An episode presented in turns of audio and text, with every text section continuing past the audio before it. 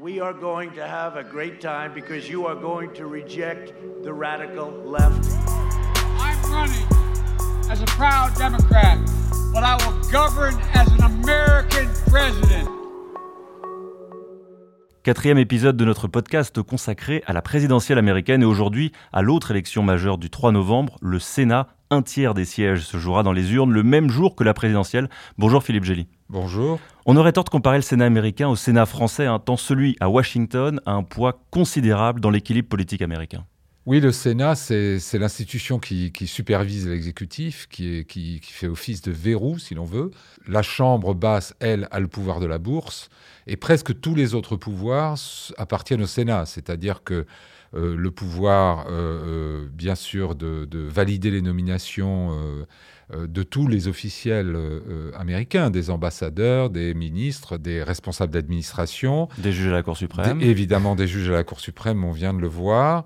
Le pouvoir de mener des enquêtes, des commissions d'enquête. La, Chambre là aussi, mais le Sénat est plus puissant. Et puis surtout, il fait office de tribunal et de jury en cas d'impeachment.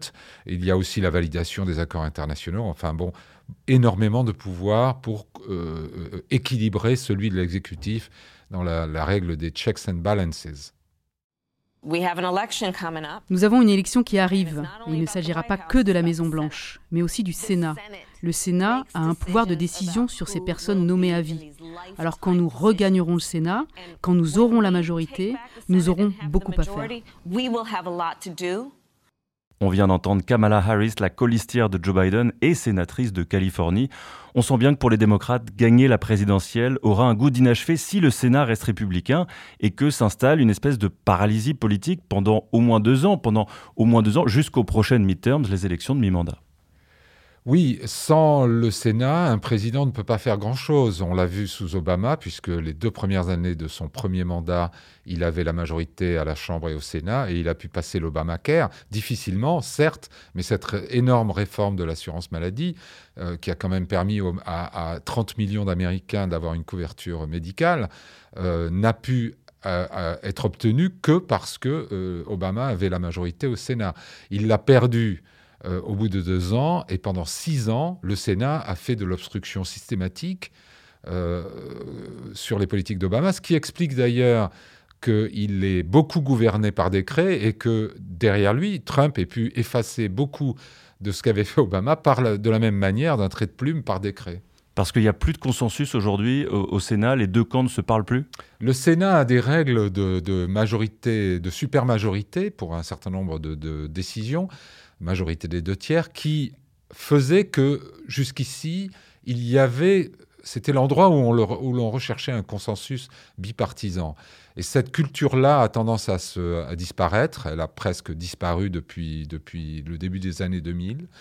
Euh, et donc, euh, à la Chambre, euh, ceux qui ont la majorité à la Chambre des représentants ont tout le pouvoir. Et de plus en plus, au Sénat, et on l'a vu avec la, confirmation de la juge Amy Coney Barrett, qui faisait suite à la non-confirmation du juge qu'avait voulu nommer Obama un an avant la fin de son mandat. Là, on voit que c'est un peu pareil au Sénat. Ceux qui ont la majorité ont quasiment tout le pouvoir. Et c'est un vide politique qui laisse aussi plus de place à la Cour suprême américaine? Oui, ça laisse plus de place à la Cour suprême. il y a quand même euh, un bémol à ce que je viens de dire, c'est la pratique de la flibuste, de filibuster, qui, qui consiste à, à faire traîner à étendre les procédures indéfiniment. C'est un pouvoir que détient quand même la minorité au Sénat.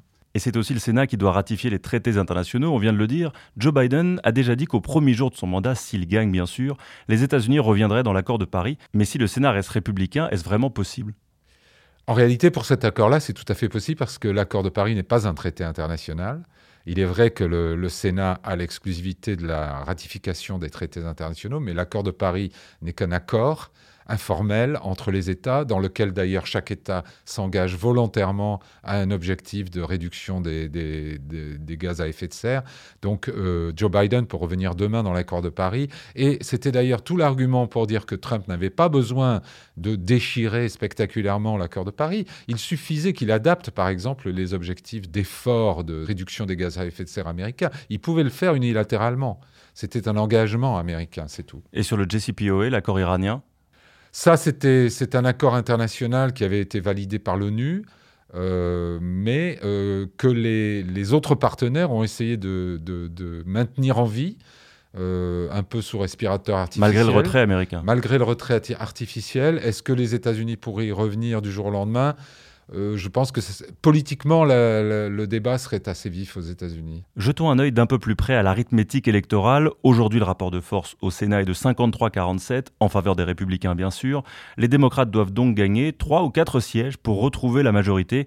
Problème pour les républicains, sur les 35 sièges remis en jeu, ils doivent en défendre 23. Oui, d'abord, il faut savoir que lorsque le Sénat est, divisé en parts égales, ce qui peut arriver puisqu'il comprend 100 membres, le vice-président euh, donne la voix euh, qui, départage les deux camps, puisque le vice-président est président pro tempore du Sénat. En l'occurrence, les, démocrates ont quelques espoirs de remporter le Sénat, surtout s'ils remportent la présidentielle, parce qu'il y a un effet d'entraînement euh, entre les deux élections, bien sûr. Euh, pour l'instant, sur les 35 sièges euh, qui sont mis en jeu lors de cette élection, 23 sont détenus par des républicains, 12 par des démocrates. Sur les 12 démocrates, on considère qu'ils vont probablement en perdre un dans l'Alabama. Par contre, les républicains sont en danger très très net sur deux sièges dans l'Arizona et le Colorado, et ils sont en balotage pas toujours très favorable dans sept autres sièges en Géorgie, dans l'Iowa, dans le Maine, euh, en Caroline du Sud. Et une petite chose à noter euh, qui est intéressante, c'est que beaucoup de ces sénateurs républicains qui sont potentiellement en danger on le doivent au fait qu'ils ont aveuglément soutenu Donald Trump. C'est le cas du sénateur Lindsey Graham en Caroline du Sud, qui s'est euh, renié à maintes reprises pour euh, soutenir euh, Donald Trump. Mais par contre, Susan Collins dans le Maine, et, c'est la Nouvelle-Angleterre, un pays un peu libertarien, elle, on lui reproche... de ne pas avoir assez soutenu. De ne pas l'avoir assez soutenu. Et c'est quelqu'un qui a souvent pris des positions en, en porte-à-faux avec Donald Trump. Nous sommes à cinq jours de l'élection. Merci de nous avoir suivis. On se retrouve demain pour un nouveau podcast.